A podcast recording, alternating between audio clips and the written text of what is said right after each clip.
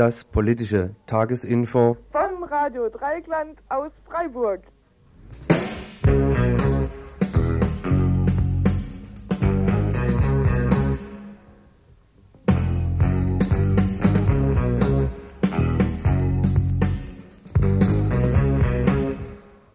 Ja, einen schönen guten Abend. Hier ist das Donnerstagsinfo vom 1. Februar 1990.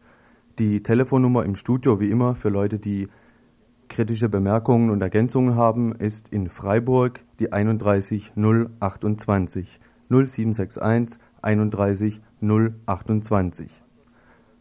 Verantwortlich für die heutige Sendung sind Thomas, Gaston, Meinhard und Alex. Zunächst der Themenüberblick. Am Anfang werden wir zwei Kurzmeldungen haben. Die eine zu Nordrhein-Westfalen. Der Bettelmarsch der Roma ist zu Ende. Die andere Kurzmeldung fängt an mit dem Titel Auf welchem Flugplatz landen die Grünen? Gorleben. Heute Morgen wurde der Bauplatz der Pilotkonditionierungsanlage besetzt.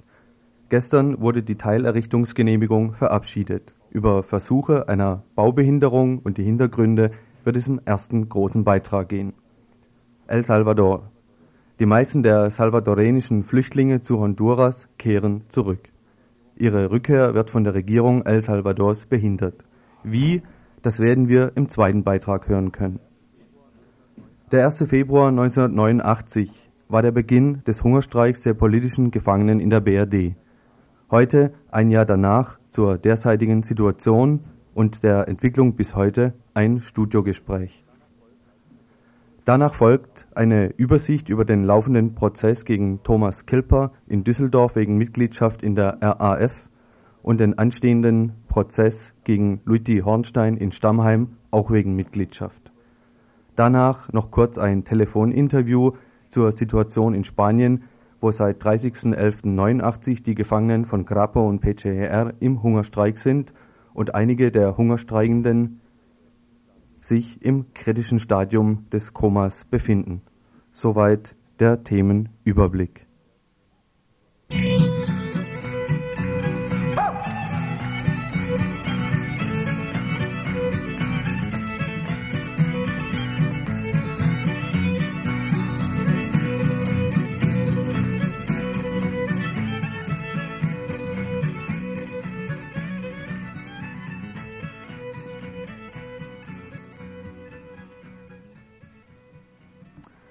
Der Battlemarsch der Roma in Nordrhein-Westfalen ist zu Ende.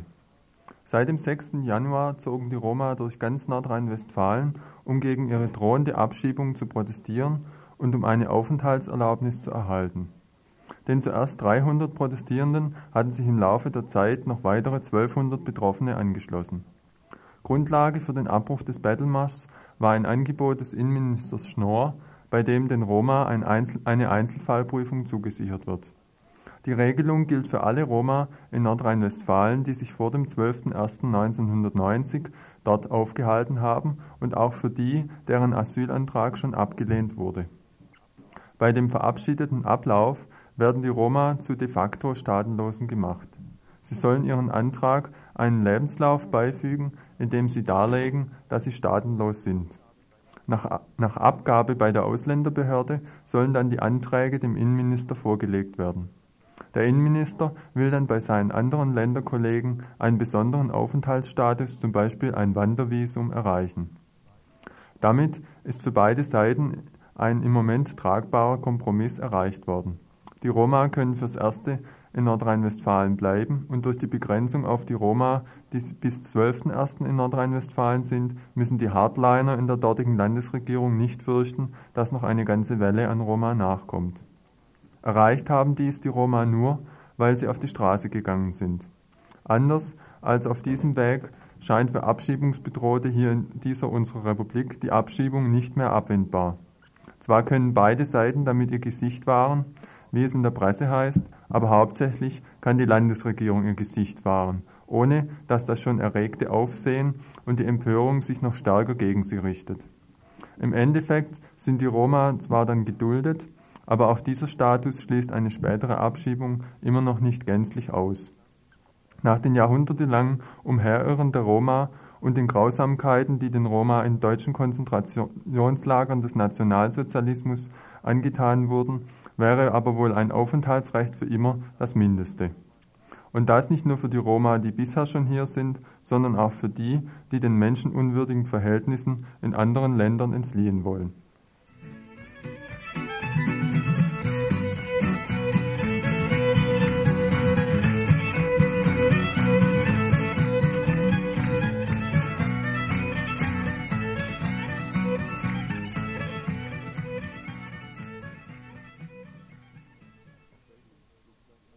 Auf welchem Flugplatz landen die Grünen?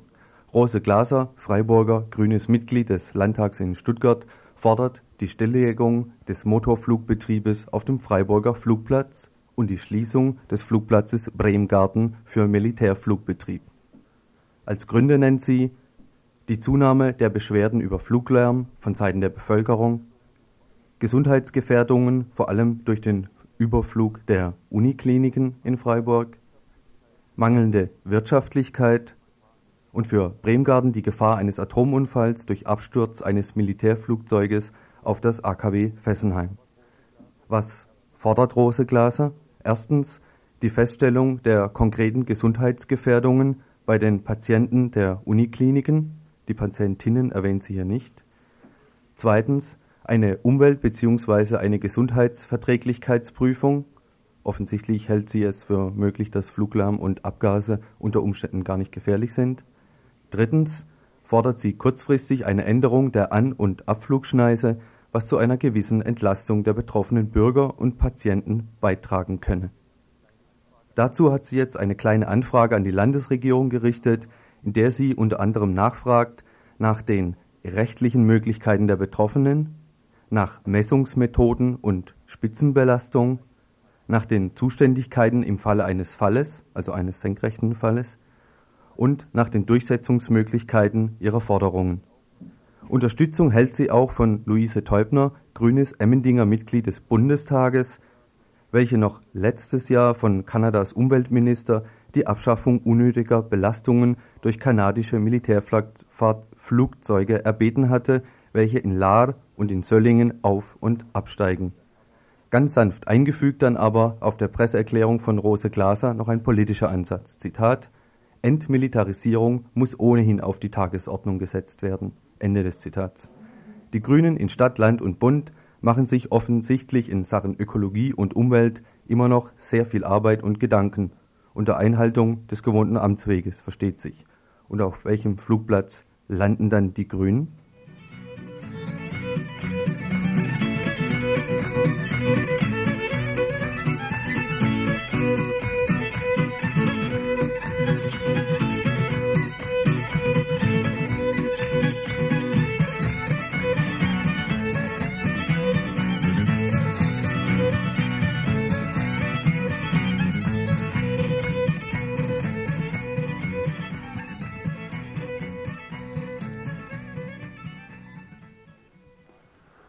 Nun steht er ganz nahe bevor, der Bau der Pilotkonditionierungsanlage in Gorleben. Aber es tut sich auch was anderes. Gestern wurde die erste Teilerrichtungsgenehmigung für die Pilotkonditionierungsanlage in Gorleben erstellt. Die Genehmigung ist sofort vollziehbar und erlaubt der Deutschen Gesellschaft für Wiederaufarbeitung von Kernbrennstoffen, die Gebäude der Anlage im Folgenden mit PKA abgekürzt fertigzustellen. Heute Morgen wurde der Bauplatz von engagierten AKW-Gegnerinnen besetzt.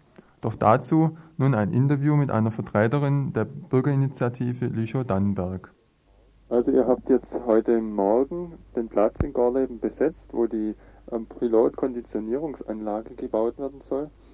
Ähm, wie viele Leute haben denn den Platz besetzt und was habt ihr denn jetzt dort gemacht? Ist das analog wie vor zehn Jahren in Gorleben oder seid ihr noch nicht so weit, dass ihr Hütten gebaut habt? Und so? Na, also heute Morgen um 5 Uhr ist der Platz besetzt worden, hauptsächlich von einheimischen Lüchow-Dannenbergern. Und zurzeit sieht so aus, dass so provisorisch zwei, drei Hütten gebaut worden sind und das aber geplant ist, noch mehr zu machen. Ja, und sieht so aus, dass wir halt erstmal da bleiben, auf jeden Fall auf, ja, auf weitere Zeit und sehen, wie es sich entwickelt. Und wann rechnet ihr jetzt eigentlich damit, dass die Bauarbeiten beginnen werden? Also die können konkret jederzeit beginnen, weil eben die Genehmigung für da ist. Aber es sieht im Moment nicht so aus, als wären Vorbereitungen dafür. Also von Polizeibewegungen her nicht und auch nicht von, von den Arbeitern her. Also sowas kriegt man eigentlich vorher mit. Sieht im Moment nicht so konkret aus, aber man weiß ja nie, was einen überraschen kann. Und wie ist die Unterstützung äh, der Leute, die in der Nähe wohnen? Und kommen die vorbei und unterstützen euch? Ja, doch. Also hier im Landkreis ist die Unterstützung schon recht groß. Ist auch über Telefonketten aufgerufen worden zu kommen. Und kommt Nachschub an Kaffee und Brötchen und sonstigen, was man so braucht. Und es werden eigentlich immer mehr Leute, je mehr sich rumspricht. Ja, ihr hattet ja erst äh, Schwierigkeiten ein bisschen mit der Mobilisierung, gerade für diese Anlage jetzt, um dann Widerstand dagegen ein bisschen zu erzeugen. Und jetzt sieht es doch ganz anders aus. Wie, wie erklärst du das? Ja, weil einfach teilweise eine Müdigkeit da ist nach so vielen Jahren und ja, und andererseits eben, wenn ein konkreter Punkt da ist, dann kommen doch ganz viele Leute wieder wenn so ein konkreter Anlaufpunkt ist, wie jetzt halt die Genehmigung, dann rüttelt es einen doch wieder wach. Mhm. Ich denke, es hängt damit zum Teil zusammen.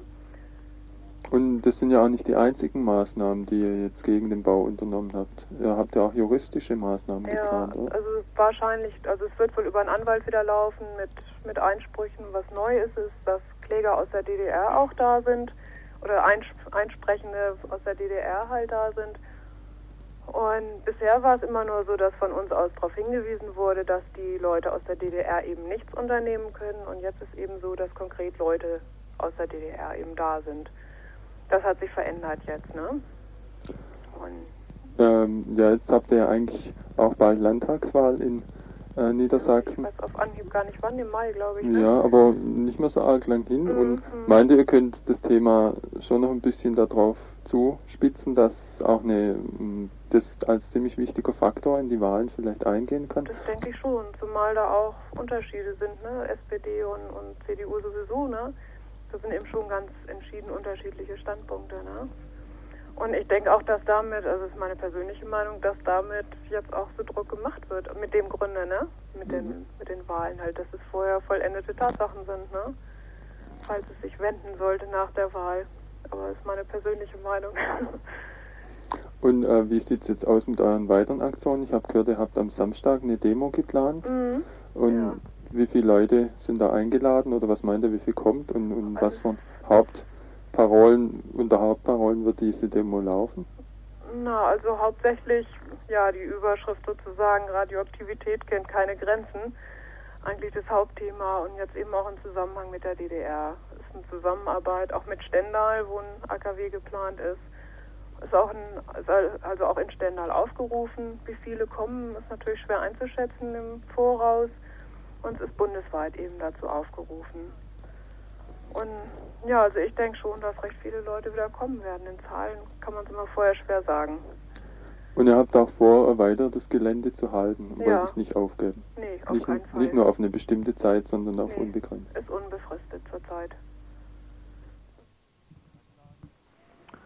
Diese Anlage ist nur der erste Schritt zu einer weiteren Fertigstellung des ursprünglich geplanten nuklearen Entsorgungszentrums in Gorleben.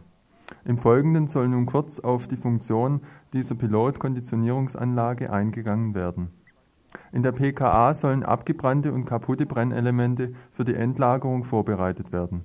Das heißt ganz konkret, dass sie verkleinert und verpackt werden. Es handelt sich also vorwiegend um die Brennelemente, die wegen ihrer problematischen Qualität nicht mehr wieder aufarbeitet werden können. Bei diesem Prozess, Konditionierung genannt, werden erheblich viele radioaktive Stoffe aus der sogenannten heißen Zelle über einen 60 Meter hohen Schornstein freigesetzt. Durch das Abfiltern werden aber nur die Feststoffe entfernt und Edelgase wie Krypton 85 entweichen ungehindert. Ein weiteres Problem der Anlage ist, dass sie weltweit die erste dieser Art ist und dass so automatisch mit dem Auftreten von Unfällen und Unregelmäßigkeiten zu rechnen ist. Die Jahreskapazität ist für den Anfang mit 35 Tonnen veranschlagt. Doch soll der Schwermetalldurchsatz nach längerfristigen Plänen auf 350 bis 700 Tonnen erweitert werden. So wird dann in Gorleben nicht nur deutscher, sondern auch Atommüll aus England und Frankreich konditioniert werden. Die erforderlichen Verträge sind schon so gut wie abgeschlossen. Zu dem erheblichen Risiko der Verarbeitung und der Belastung der Abgase kommt dann auch noch ein Transportproblem, das schon im nationalen Konzept enorm groß wäre. Eine Anlage im europäischen Maßstab würde für einen gewaltigen Anstieg der Gefahren durch Atomtransporte sorgen. Welche Rolle kann jetzt diese PKA im Widerstand gegen unsere staatliche Atomwirtschaft spielen? Naheliegend ist natürlich der Gedanke, dass die PKA politisch die Nachfolge der Wiederaufarbeitungsanlage in Wackersdorf einnehmen könnte. Doch nimmt die PKA im Atomprogramm keinen so zentralen Platz ein wie die Wiederaufbereitungsanlage in Wackersdorf. Doch kann über die Thematisierung der PKA erneut aufgezeigt werden, dass es keine Übereinstimmung mit dem staatlichen energiepolitischen Konzept besteht. Jeder kennt die Lüge vom Entsorgungskonzept und mit dem Wegfall der PKA würde diese Lüge nur noch offensichtlicher. Die Konditionierung ist und bleibt der wichtigste Schritt, den Atommüll unter die Erde zu bekommen.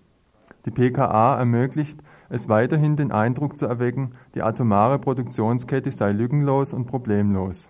Deshalb ist jeder Angriff auf die PKA auch ein Angriff auf das Endlagerkonzept Konzeptes unseres Staates und deshalb mindestens genauso wichtig wie der Kampf gegen atomare Produktion und Endlagerung. Doch nicht nur in Gorleben versucht die Atomlobby und der Staat ihr Atomindustriekonzept zu verwirklichen. Gar nicht weit von Freiburg ist ganz Ähnliches schon mindestens genauso weit gediehen. Doch dazu nun Axel Mayer vom Grünen Regionalbüro Emding.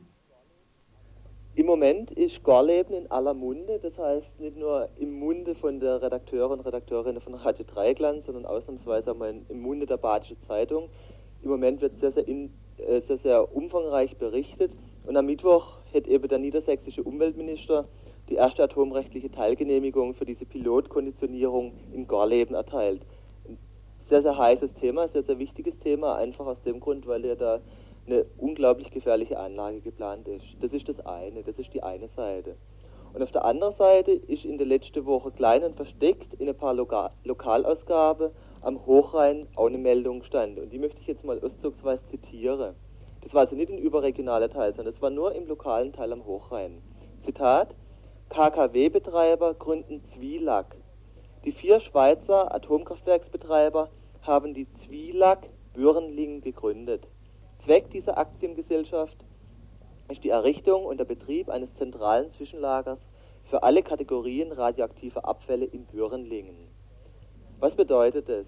Das bedeutet, dass 70 Kilometer von Freiburg entfernt, 15 Kilometer von Waldshut entfernt, ein atomares Zwischenlager für hochradioaktive Stoffe entsteht. Ein Zwischenlager, das sehr, sehr geschickt durchgesetzt wird mit einer absolut perfektionierte Salamitaktik. Noch ein Zitat aus der Pressemeldung. Zitat, das Projekt umfasst ferner moderne Abfallbehandlungsanlagen. So hat es in der Presseerklärung von dieser Zwielack-Zwischenlagergesellschaft in der Schweiz. Und es klingt ja toll, moderne Abfallbehandlungsanlagen. Moderne Abfallbehandlungsanlage, das ist nichts anderes, als das geplant ist, ein Verbrennungsofen für also für radioaktive Abfälle, ein Verbrennungsofen, eine Verpressungsanlage für radioaktive Abfälle und eine Konditionierungsanlage und ein Zwischenlager. Das heißt, das Gleiche, was im Moment in Gorleben geplant ist, ist auch bei uns vor unserer Tür 70 Kilometer von Freiburg entfernt geplant. Nur über die eine Geschichte wird sehr umfangreich berichtet und die andere Geschichte wissen eigentlich nur ein paar Eingeweihte. Und das finde ich ein Stück weit ein Problem. Unser Gorleben ist in Wörnlingen.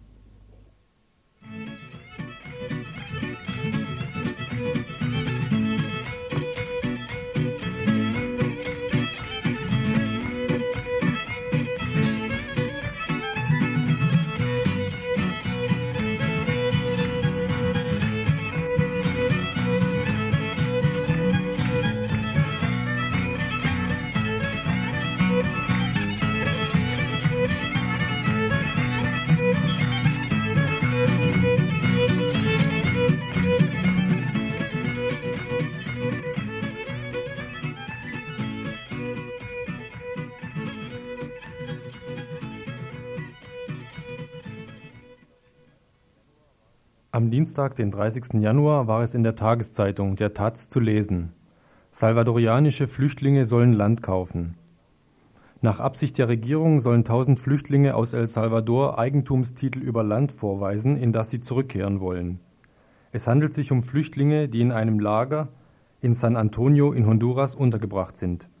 Eigentlich hätten diese ihre, diese ihre Repatriierung schon am 25. Januar beginnen sollen. Dies war schon durch die Unterzeichnung des zentralamerikanischen Friedensplanes Esquipulas II im August 87 geregelt worden.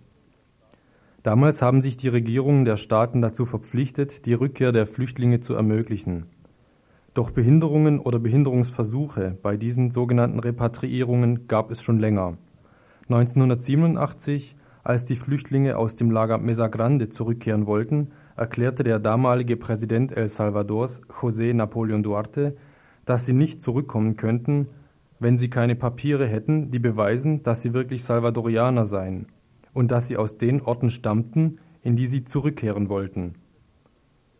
Trotz anderer zusätzlicher Versuche der Behinderung gelang es bisher den meisten Flüchtlingen zurückzukehren Jetzt steht die Rückkehr derjenigen an, die sich noch im Lager San Antonio befinden. Wir sprachen mit Anne, die als Internationalistin in Honduras und El Salvador war und von dort am Sonntag zurückkam. Wie sieht die Lage denn in den Flüchtlingslagern jetzt aus? Können die Leute zurückkehren, die sich noch darin befinden? Ja, also ich kann da was sagen äh, zu Colomoncagua, weil wir da im Januar gewesen sind, einen Monat. Und die Rücksiedlung, die haben jetzt angefangen. Und zwar ist das so gewesen, dass eigentlich schon im November die Rücksiedlung äh, anfangen sollten. Es gab dann auch eine erste mit Genehmigung der Regierung, weil es im Laufe des letzten Herbstes auch Verhandlungen darum gab, mit der Regierung zusammen und zusammen mit ACNUR, das ist der spanische Name für das Flüchtlingshochkommissariat der UNO. Und am 11. November begann in El Salvador die FMLN ihre Offensive und die Reaktion der Regierung war daraufhin, dass sie die äh, Repatriierung, also die Rücksiedlung suspendiert hat. Und äh, daraufhin wurde das erstmal gestoppt. Und das Verhalten von ACNUR ist dazu so gewesen, dass sie sich dann völlig rausgehalten haben und gesagt haben, sie können nichts machen, solange die Regierung äh, nicht ihr Ja-Wort dazu gibt. Und was das objektiv hieß, dass sie sich auf die Seite der Regierung gestellt haben, anstatt dann die Flüchtlinge darin zu unterstützen, dass sie ihre Rücksiedlung fortsetzen mhm. können. Und die Flüchtlinge, die sind dann da so mit umgegangen, dass sie gesagt haben, sie können jetzt nicht länger warten. Und das ist auch wirklich ihre Situation gewesen, weil sie waren darauf eingestellt, dass sie im November gehen und hatten alles zusammengepackt und die Bedingungen im Lager wurden auch unerträglicher, weil ähm, das auch, wie sie da gearbeitet und gelebt hatten, auch alles keine Perspektive mehr hatte, weil sie auch äh, zurückgehen wollten und darauf voll eingerichtet waren. Und äh, daraufhin haben die Flüchtlinge sich dann entschieden, auch ohne die Hilfe von ACNUR äh, zu gehen und sind dann im Dezember mit zwei großen Rücksiedlungen gegangen und hatten dadurch nicht die Möglichkeit, mit der Unterstützung von ACNUR zu rechnen und mussten dann ohne also ohne die Unterstützung von LKWs, die ihre Sachen transportieren, rübergehen und hatten dann eben nur ein paar Taschen an den Händen und ein paar Kochtöpfe dabei und sind dann so zu mehreren hundert gegangen. Das betraf jetzt Leute aus Koloman-Kagua. Ja, das, insgesamt sind bei diesen beiden wilden Repatriierungen 1500 Leute rübergegangen. Hm. Und in dem gesamten Lager leben 8500. Hm. Wie kommt es denn zu, dieser widersprüchlich, zu diesem widersprüchlichen Verhalten von diesem UNO-Flüchtlingshochkommissariat? Die sagen dazu, dass äh, sie keine politische Organisation sind, sondern ihre Aufgabe, also dass sie sich aus solchen Konflikten raushalten und sie dann nur arbeiten können, wenn die ähm, Regierung ihr Ja-Wort dazu gibt. Und ich denke, um das zu verstehen, muss man dabei auch berücksichtigen, dass 36 Prozent des Haushaltes für das äh, Flüchtlingshochkommissariat der UNO aus den USA kommen und äh, die US-Politik gegen das salvadorenische Volk, die ist ja auch bekannt. Hm. Und, ja. Hm. Äh, vielleicht eine Frage betrifft, betrifft die Leute, die schon zurückgekehrt sind nach El Salvador. Hast du da mitbekommen, wie die jetzt leben, wie es denen geht? Haben die Mittel, sich zu ernähren? Können die in Häusern wohnen? Ja, das, also das konnten wir dann sehen, weil wir an Repatriierungen teilgenommen haben, die dann im Januar stattgefunden haben. Und äh, die Leute, die diese beiden wilden Repatriierungen äh, gemacht haben, die, also das war schon hart, das zu sehen. Die hatten eben keine Häuser, weil sie die ganzen Sachen, um die Häuser aufzubauen, ihr Holz und die Dächer, die Bleche für die Dächer, die ähm, äh, Sachen für die, ähm, für die Wasserpumpen so alles nicht mitnehmen konnten und die hatten dann Häuser aus Bambus und Dächer aus Stroh und hatten dann ein paar Hängematten da und das war schon äh, hart, also unter welchen Bedingungen die dann da anfangen mhm. mussten. Mhm. Jetzt haben wir, wir haben im Vorspann schon gesagt, dass es immer wieder Behinderungsversuche gegeben hat bei diesen Repatriierungen. Da fiel dann teilweise auch so auf, dass die Regierung die Flüchtlinge beschuldigt hat, nach ihrer Rückkehr würden sie mit der Guerilla zusammenarbeiten. Das heißt, würden dazu beitragen, dass die Kriegssituation äh, von ihnen auch mit, mit beeinflusst wird.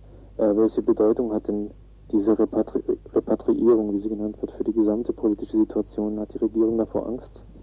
Ja, ich denke ganz bestimmt, weil durch das, was die Flüchtlinge da aufgebaut haben in Colomancagua, also das bedeutet eigentlich eine Perspektive für das gesamte salvadorenische Volk, wenn die dieses Projekt mitbringen äh, in das Land, also vor allen Dingen in Morazan, aber das wird eine Bedeutung darüber hinaus haben, weil das, ähm, die Flüchtlinge haben so einen hohen Grad von Selbstorganisierung, also wo sie auch alle Bereiche, die das alltägliche Leben betrifft, ähm, sich darin selber organisiert haben und eine Gesundheitsversorgung aufgebaut haben, wodurch jeder, jeder Flüchtling da im Lager versorgt war oder ein Bildungswesen. Oder sie haben auch angefangen, eine eigene Ökonomie aufzubauen. Sie haben dann Werkstätten da gehabt, Schuhmachereien, Nähereien, äh, Strümpfe wurden gestrickt. Sie haben Elektrizitätsversorgung angefangen und hatten auch Maschinen da.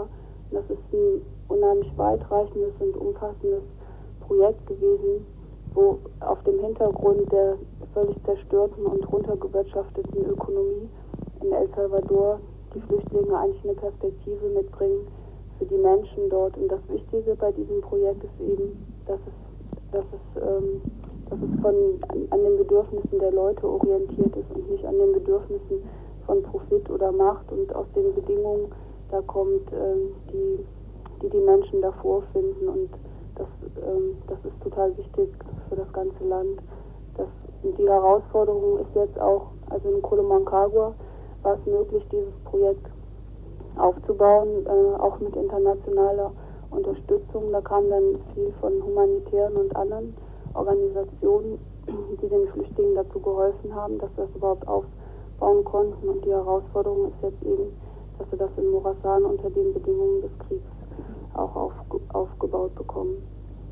Weißt du denn was konkret über die Lage der Flüchtlinge in San Antonio, wo jetzt diese Meldung in der Taz war, dass sie Eigentumstitel nachweisen müssen, um zurückzukehren? Hat das überhaupt eine Bedeutung, dass die Regierung das verlangt oder sind die Flüchtlinge mit ganz anderen Problemen konfrontiert?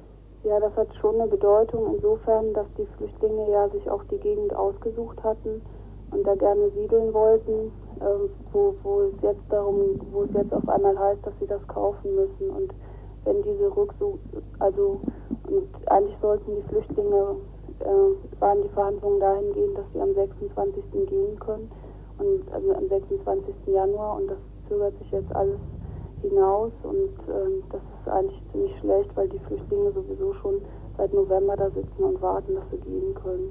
Hm. Kannst du vielleicht zum Schluss noch ein paar Worte zu dem Gesamtzustand von El Salvador sagen? Es gibt ja es gab die Offensive der FMLN äh, im November. Also in Morazan haben wir das so erlebt, ähm, dass es ruhig war in der Zeit, wo wir ähm, drüben waren. Und es ist aber so gewesen, dass ähm, die FMLN über Weihnachten einen einseitigen Waffenstillstand gemacht hat.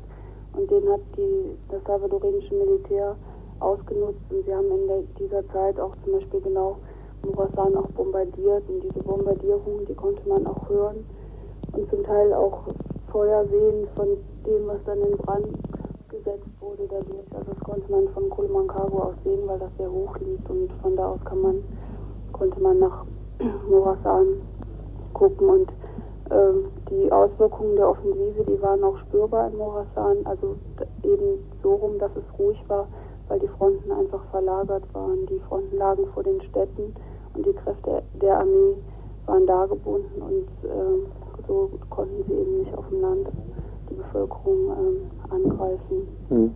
Und die Lage ist aber insgesamt so zu sehen, dass es eigentlich, ähm, also ähm, die Offensive, die erste Phase der Offensive ist vorbei und äh Unsere letzte Frage betraf dann noch eine andere Ebene. Die erste Phase der militärischen Offensive ist vorbei, aber gibt es parallel dazu Verhandlungen oder Verhandlungsversuche seitens der FMLN mit der Regierung? Es gibt zurzeit keine Verhandlungen und das liegt auch daran, dass die Repression so stark ist. Und auf der anderen Seite steht natürlich genau das Angebot der FMLN, dass wir über ein, äh, über ein also wir haben ja konkrete Verhandlungsvorschläge gemacht und wenn die Regierung darauf eingehen würde, dann äh, würde die FMLN natürlich auch darüber verhandeln.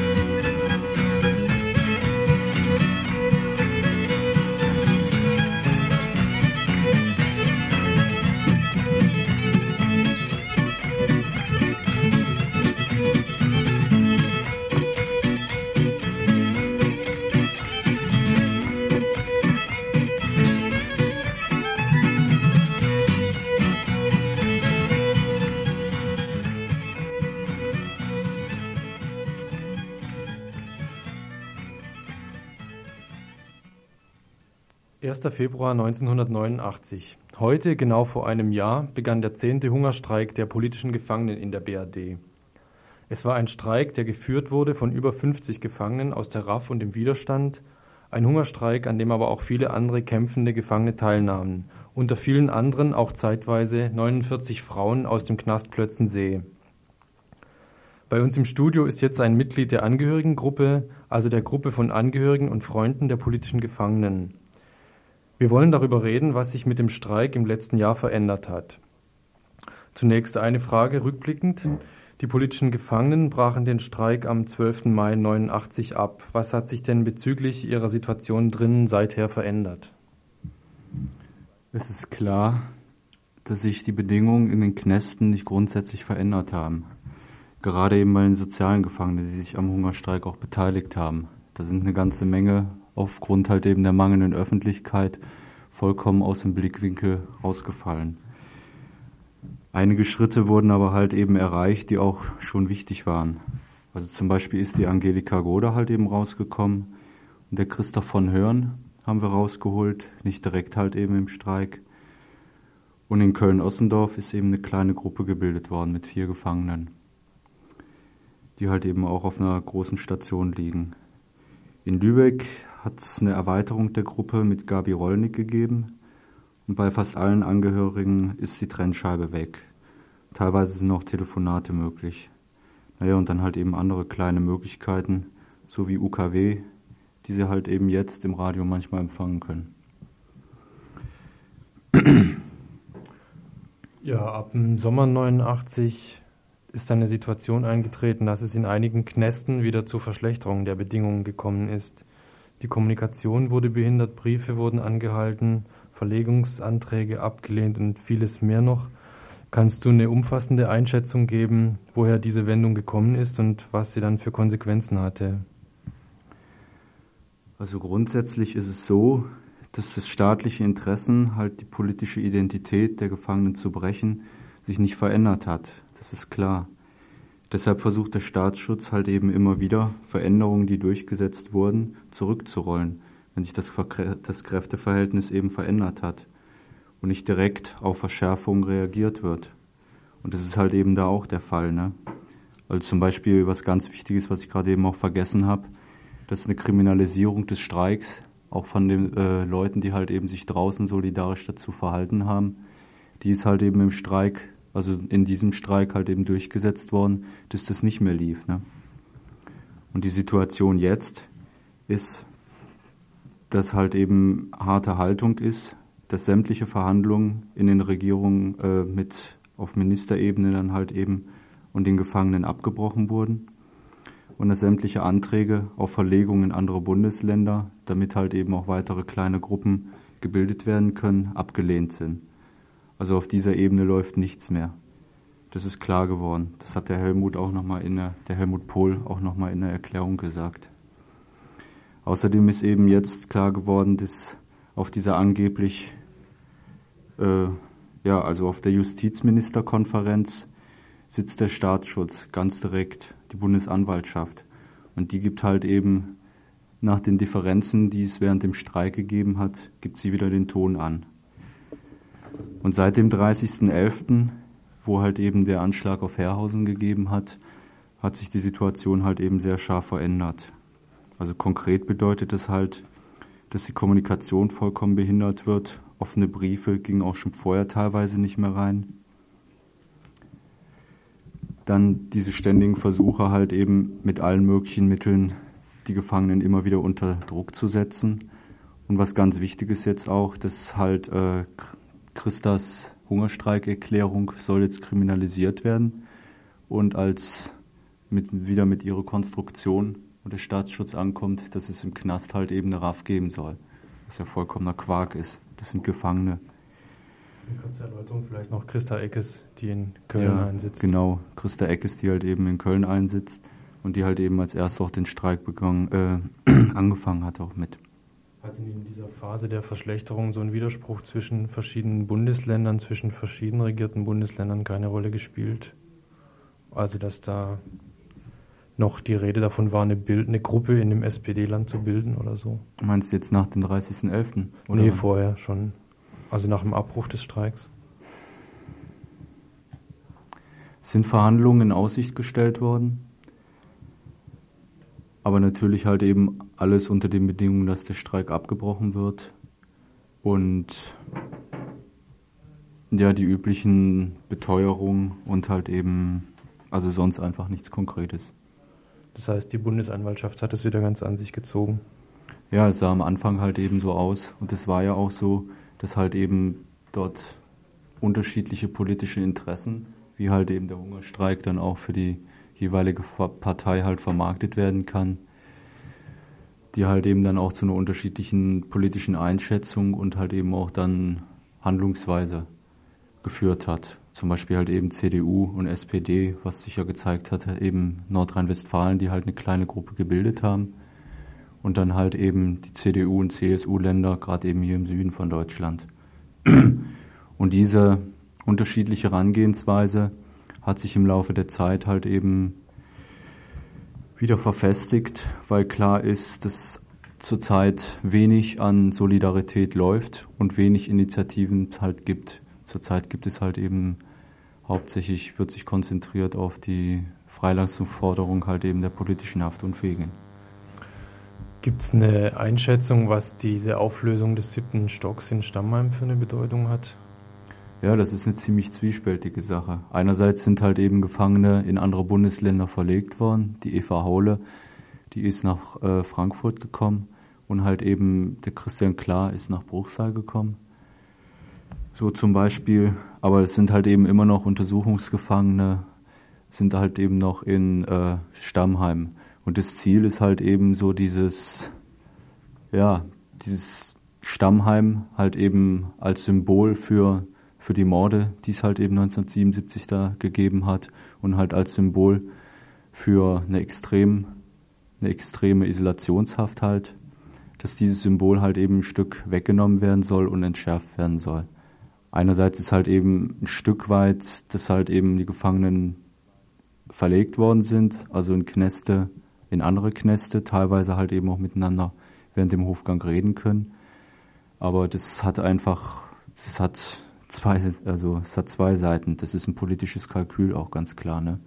Damit es halt eben weniger Öffentlichkeit und weniger Symbole so für die Isolationshaft, die es einfach immer noch gibt, halt eben weggenommen wird so. Jetzt war am 30.11., an dem Datum war noch was anderes. Seit da sind spanische politische Gefangene im Hungerstreik, ein anderes westeuropäisches Land, in dem die Regierung versucht, die Isolationshaft einzuführen. Dort kämpfen die Gefangenen für ihre Wiederzusammenlegung, nachdem sie auseinandergerissen wurden. Die hatten ja im Streik 81 eine große Gruppe erreicht und seit 87 wurde diese große Gruppe auseinandergerissen. Die Gefangenen wurden auf verschiedene Kneste verteilt. Seit einiger Zeit sind jetzt auch Gefangene hier in befristeten Solidaritätshungerstreiks gegangen. Kam da denn auch schon eine Reaktion von der Gegenseite auf diese Soli-Hungerstreiks? Also vom Staatsschutz? Ja. Ja, es ist was ganz, also am Montag sind zum Beispiel die vier Frauen in Köln, also die vier politischen Gefangenen in Köln, sind in Solidaritätsstreik, wollten halt gehen. Und es ist ihnen direkt angedroht worden, halt eigentlich so die einzige Gruppe, die im Streik wirklich erkämpft worden ist, sie halt aufzulösen. Es ist ihnen angedroht worden halt, dass sie getrennt werden auf Dauer und dass sie auch in andere Knäste verlegt werden. Also das heißt totale Auflösung und absolut harte Haltung. Also im Grunde genommen die einzige Möglichkeit, wie man da in so einer Situation, in so einer Schärfe halt eben auch kämpfen kann. Das Einzige, was man noch hat, nämlich seinen eigenen Körper, das einfach als ein Druckmittel dann zu nehmen, wenn man eine Solidarität mit anderen Gefangenen halt eben in Spanien noch hat, die einfach unter denselben Drecksbedingungen leben. Das war also ein ganz konkreter Punkt, wo es jetzt zeigt, dass halt eben aufgrund einer schwierigen politischen Situation, wo es halt eben wenig Solidarität bis jetzt halt eben gibt, hier in der BRD zum Beispiel, dass sie versuchen halt eben darüber auch einen absoluten Druck gegen solidarische Gefangene halt eben hier in der BRD auszuüben. Und der, der Solidaritätsstreik, der hat halt eben auch eine ganz wichtige Bedeutung, so auch für den Kampf hier.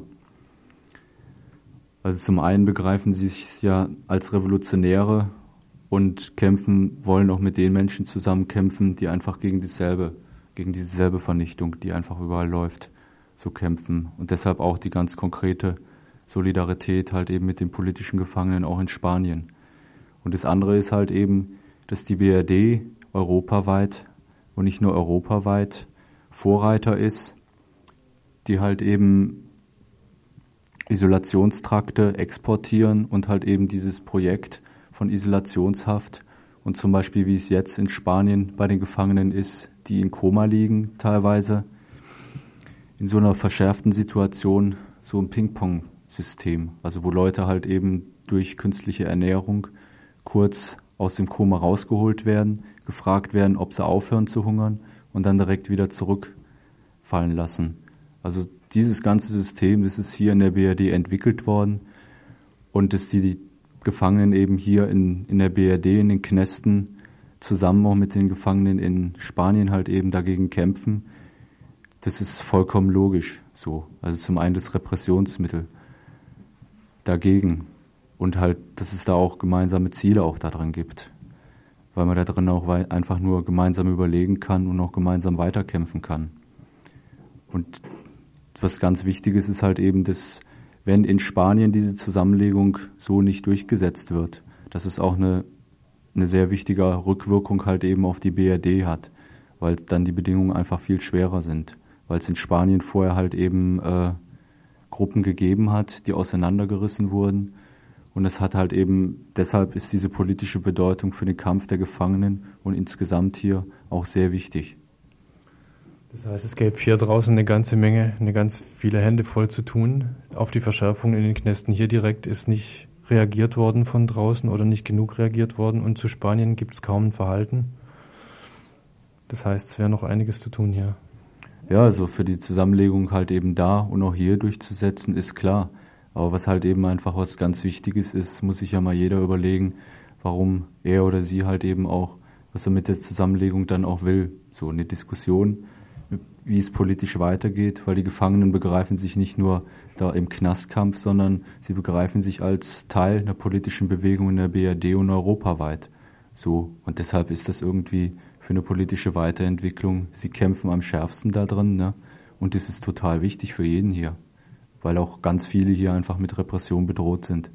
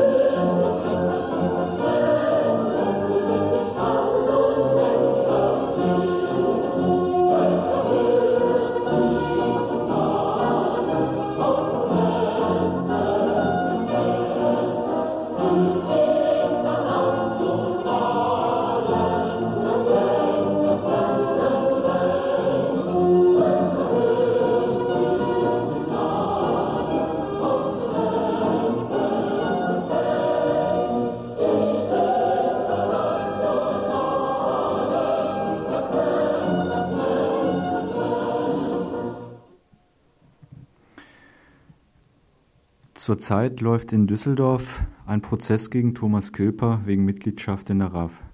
In diesem Prozess sollen verdeckt neue wichtige Schritte zur Ausweitung des Paragraphen 129a wegen Mitgliedschaft in der RAF oder Unterstützungen in einer terroristischen Vereinigung durchgesetzt werden. Es zeichnet sich ab, dass der bisher noch nicht kriminalisierte Hungerstreik kriminalisiert werden soll. Das ist ein Schlag gegen all diejenigen, die sich bis jetzt solidarisch zu den politischen Gefangenen verhalten haben. All diese Leute sollen demnächst als sogenannte Unterstützer terroristischer Gewalttaten verfolgt werden können, wenn die Bundesanwaltschaft damit vor Gericht aufgrund der wenigen Mobilisierung dagegen durchkommt. Außerdem soll hier eine Verurteilung wegen RAF trotz fehlender konkreter Tatbeteiligung und auch, und auch fehlende Beweise irgendwelcher direkten Kontakte zu RAF-Mitgliedern eingeführt werden. Warum das, wenn es keinen politischen Gegendruck dagegen gibt? Äh, Moment, ja, will ich hier kurz anhand dieses Paragraphen 129a sagen. Der 129a ist ein abstraktes Gefährdungsdelikt. So nennt sich das juristisch. Der aber vollkommen, ja, der aber halt eben vollkommen abstrakt formuliert ist, um radikalen politischen Widerstand in der BRD zu verfolgen. Alle im 129a Verfahren enthaltenen angeblichen Straftaten sind eigentlich schon in anderen Paragraphen enthalten und im 129a nochmal allgemeiner und damit abstrakter aufgeführt. Das ermöglicht dem Staatsschutz, juristisch relativ einfach durch abstrakte Konstruktion zur Verurteilung zu kommen. Zu diesem Zwecke ist dieser Paragraph 1977, also zur Zeit, wo in der BRD durch die Ermordung der politischen Gefangenen in Stammheim und dem Krisenstab in Bonn praktisch der Ausnahmezustand herrschte, entstanden und 1986 erweitert worden. Das heißt, dass vor Gericht nicht einmal ein konkreter Tatbegehung verlangt wird, sondern auch noch die allgemeinen Regeln der Täterschaft und Teilnahme sprengt, wenn sie auch das Unterstützen einer solchen Vereinigung unter Strafe stellt. Das bedeutet im Prozess gegen Thomas Kilper ein Prozess ohne Tatzeugen im klassischen Sinn und eine Anklage ohne konkret begangene Tat. Er ist im September 88 verhaftet worden, nachdem halt in einer Telefonzelle eine Tüte mit verschiedenen Gegenständen vorwiegend Bekleidungsgegenständen gefunden worden ist und wo eine Erklärung und ein Juniorpass mit seinem Bild halt eben auch drin war. Diese werden ihm halt zugeordnet. Und nach seiner Verhaftung ist eine Hausdurchsuchung gelaufen, wo in seinem Haus angeblich Papiere gefunden werden so, worden sein sollen, wo LKA, Lageplan und halt eben also die Baupläne und andere Papiere gewesen sein sollen. Aus den Sachen konstruieren sie halt, dass Thomas Kilper einen Anschlag vorgehabt haben soll, eben gegen dieses LKA, gegen den Landeskriminalamt, und dass er angeblich halt eben Mitglied der RAF sein soll. Sie haben im Grunde genommen überhaupt keinen Tatvorwurf und es hat sich auch im letzten, in den letzten Tagen der Verhandlung hat sich herausgestellt, dass Papiere, die sie halt eben zuordnen und weshalb sie sagen, er wäre Terrorist, dass diese Papiere vollkommen unklar ist, wie sie halt, halt eigentlich in diese Tasche gekommen sind auch. Und zwar ist von dem, von der Situation, wo die, diese Taschen von zwei Mädchen gefunden worden sind, bis zu dem Moment, wo sie halt eben in dem BKA, in dem Bundeskriminalamt Papieren erwähnt sind, dass während dieser Zeit es vollkommen unklar ist, wo diese Papiere eigentlich gewesen sein sollen, weil sie nirgendwo aufgeführt sind. Aufgeführt sind. Das ist in dem letzten Verfahren klar geworden.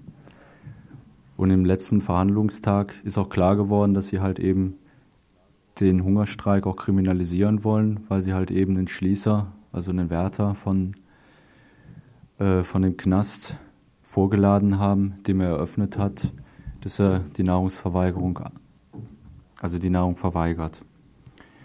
Daraus zeichnet sich halt eben ab, dass ihre Anklage, die halt eben sehr konstruiert ist, eigentlich kaum haltbar ist. Aber es ist halt eben die Frage, wie weit das, das öffentlich wird und wie weit durch politischen Gegendruck da auch was gegen gemacht wird, um dies zu verhindern, dass Thomas halt eben weiter in Haft bleibt und auch verurteilt wird. Und das Wichtige halt eben, was ich auch gesagt habe, dass dieser Hungerstreik auch kriminalisiert wird. Als nächstes möchte ich zum anstehenden Prozess in Stammheim gegen Lüdgard Hornstein, die bis jetzt halt eben in Knast saß und auch wegen Mitgliedschaft der RAF verurteilt wurde, weil sie mit Eva Haule und Christian Kluth in einer Eisdiele zusammen 1986 verhaftet wurden. Daraus ist damals halt eben eine Mittät, also Mitgliedschaft in der RAF gemacht worden, weil sie halt eben zusammen diskutiert haben. Sonstige Beweise hatten sie nicht. Im August diesen Jahres soll sie eigentlich entlassen werden, weil sie vier Jahre Haftzeit um sind. Aber sie haben kurz, der Staatsschutz, also Bundesanwaltschaft, hat jetzt kurz vor ihrer Entlassung, haben haben eine Zeugenaussage, die eine Frau gemacht hat, dass sie angeblich eine Woche nach einem Anschlag auf Dornier, der auch 1986 gelaufen ist, ist eine Rüstungsfirma, als Mittel äh, jetzt als Beweismittel benutzt, um erneut eine Anklage wegen Mitgliedschaft in der RAF beziehungsweise halt eben wegen äh, Beteiligung an einem Sprengstoffanschlag zu Dornier jetzt nimmt.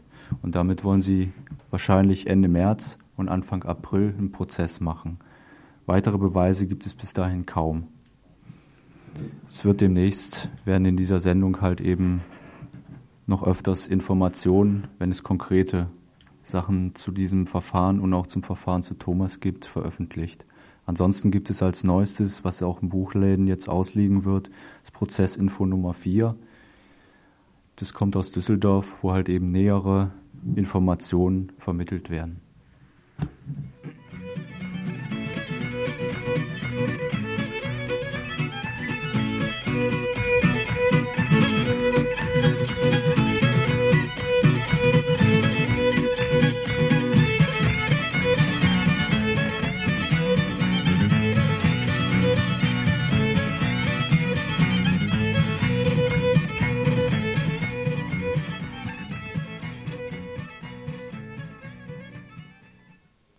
Ja, und bevor wir jetzt noch zu den Veranstaltungshinweisen kommen, äh, seit dem 30.11.89 befinden sich die Gefangenen von Grapo, wie vorhin schon erwähnt, der Grupos Revolucionarios Antifascistas de Primero de Octubre, die revolutionäre antifaschistische Gruppe 1. Oktober und PGR, die rekonstruierte kommunistische Partei Spaniens im Hungerstreik, die Gefangenen und wir haben hierüber bereits viel berichtet. Heute am Donnerstagabend gibt es im Vorderhaus der Fabrik in der Habsburger Straße dazu eine Hintergrundinformationsveranstaltung vom Komitee gegen Isofolter Zürich.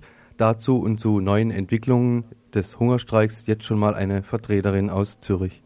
Also was wir ähm, wissen ist, dass die Situation, die gesundheitliche Situation einerseits sich für die Gefangenen zuspitzt und äh, sich die Situation also verschärft.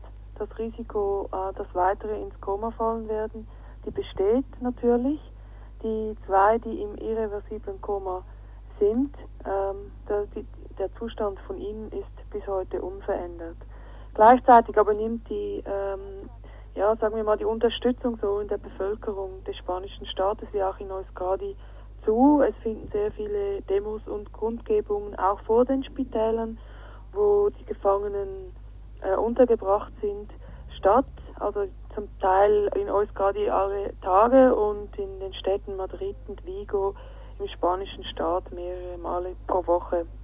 Es zeigt sich auch, dass sich äh, Gewerkschaften mehr dazu verhalten, also eine große Gewerkschaft, die eine kommunistische, revisionistische Gewerkschaft, Commissiones Obreras, hat sich dazu im Streik verhalten und zwar haben die auch eine Sektion von äh, Knastpersonal. Die haben sich für die Zusammenlegung ausgesprochen und die Mitglieder, die sich im Spitalbereich organisiert haben, ähm, haben auch für die Zusammenlegung und zusätzlich noch gegen die Zwangsernährung sich ausgesprochen. Es hat eine Besetzung stattgefunden in einem Spital, wo vor allem die Männer oder Männer von der Grab und PCR sind Und da haben Angehörige, Freunde sowie das Personal gegen die Zwangsernährung eine kurzfristige Besetzung durchgeführt. Dass die Fabrik, eine große Fabrik, La Naval, den Streik unterstützt und Demos teilnimmt und Solidaritätsadressen schreibt, das haben wir, glaube ich, letztes Mal schon kurz darüber berichtet. Es ist also mehr Öffentlichkeitsarbeit, mehr Information über den Hungerstreik erforderlich. Unter anderem in dem Zusammenhang soll heute Abend auch eine Veranstaltung in Freiburg stattfinden, in der Habsburger Fabrik. Kannst du vielleicht kurz ein paar Stichworte sagen, um was es da heute Abend auf der Veranstaltung auch gehen wird, weil ihr ja kommen werdet zu der Veranstaltung? Ja, also es wird mal ganz generell äh, Informationen zum Hungerstreik geben, der aktuellste Stand. Und was wir danach gerne machen möchten, wir möchten etwas präziser auf die Geschichte der Grapo eingehen, weil wir der Meinung sind, dass äh, ein Hungerstreik immer unterstützt von den politischen Gefangenen unterstützt werden sollte, aber vor allem auch, dass man die Gelegenheit ergreifen muss, um den politischen Inhalt, den politischen Kampf von ihnen zur Diskussion zu stellen und äh, weiter zu verbreiten. Und dieser Zusammenhang also zwischen Solidarität und äh, politischer Vertiefung, den versuchen wir heute Abend herzustellen. Die Solidaritätsveranstaltung zum Hungerstreik der spanischen Gefangenen, also heute Abend um 20 Uhr in der Fabrik in der Habsburger Straße in Freiburg. Ja, und der zweite Veranstaltungshinweis betrifft ein Treffen der Republikaner. Die wollen sich mal wieder treffen im Stadthaus in Neuenburg. Das ist ein Ort westlich von Mülheim. Das Stadthaus von Neuenburg haben sie zur Verfügung gestellt, kriegt von dem Bürgermeister dieses Ortes. Und zu diesem Treffen der Republikaner soll es ein Vorbereitungstreffen geben, wozu Jusos, RDL Mülheim und die VVN Markgräfler Land einladen. Ein Vorbereitungstreffen am 6. Februar im Gasthaus Kaiserhof um 20 Uhr im großen Saal in Mülheim. Genaueres dazu gibt's auch nochmal in der Sendung am Samstag der Mülheimer Redakt Regionalredaktion. Ja, und noch ein weiterer Hinweis. Morgen, den 2. Februar 1990 um 20 Uhr im Gasthaus Sonne in Waldkirch-Kollnau gibt es einen Dio-Vertrag von KünstlerInnen der Region. Thema Kontinuität faschistischer Ästhetik. Ja, und am Freitag, am morgigen Freitag, spricht Julio Maltes zu den bevorstehenden Wahlen in Nicaragua. Und zwar ist Julio Maltes Prorektor der Technischen Universität in Managua und veranstaltet wird das Ganze von der Nicaragua-Gruppe der PH und es findet statt, wie gesagt, am morgigen Freitag um 20 Uhr in der Uni im, im Kollegiengebäude 3 im Raum 3118. Ja, und noch ein Hinweis für den kommenden Sonntag, den 4. Februar im Infoladen Subito gibt es eine Veranstaltung zu Nicaragua. Ein politischer Reisebericht wird es sein, und zwar eines Menschen, der zur Jahreswende in Nicaragua die direkten Auswirkungen des Panama-Überfalls durch die USA mitgekriegt haben will oder soll. Am Sonntag, 4. Februar, also übermorgen um 20 Uhr im Infoladen Subito in der Klarerstraße 73 im Stühlinger in Freiburg. Und jetzt kein eigentlicher Veranstaltungshinweis, sondern mehr eine Reisemöglichkeit, aber eine interessante Reisemöglichkeit. Und zwar bietet das Radikaldemokratische Zentrum in Freiburg an, dass man in die DDR mitreisen kann. Und zwar würde das gehen am, von Mittwoch 7. Februar bis Sonntag 11. Februar. Und es werden besucht die DDR-Städte Dresden, Leipzig und Weimar. Übernachtung findet statt in einfachen Hotels und die Anreise erfolgt per Bus.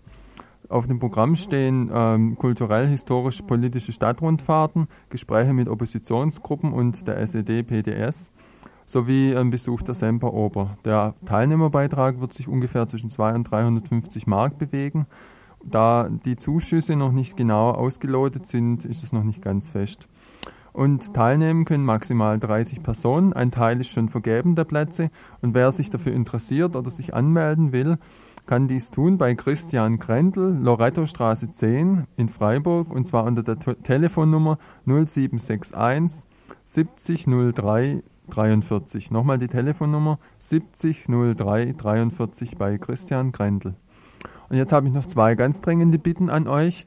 Und zwar wäre die erste eine lang ausgesprochene Bitte, werdet Mitglied im Freundeskreis von Radio Dreieckland, so lang, wenn ihr es noch nicht seid. Und wenn ihr jemanden kennt, der es noch nicht ist, dann überredet ihn und erklärt ihm, wie wichtig es ist. Das wäre die erste Bitte. Und die zweite nochmal ganz kurz zusammengefasst als Info, braucht immer noch Mitarbeiterinnen und Mitarbeiter, die helfen hier, uns, uns weiterhelfen, eine politische Nachrichtensendung zu machen. Und wir würden uns freuen, wenn ihr hier auf dem Gelände auftaucht, im Gräder, auf dem Grädergelände. Wir sind da jeden Tag unter der Woche von 10 bis 18 Uhr. Und das war wieder das politische Tagesinfo von Radio Dreigland aus Freiburg.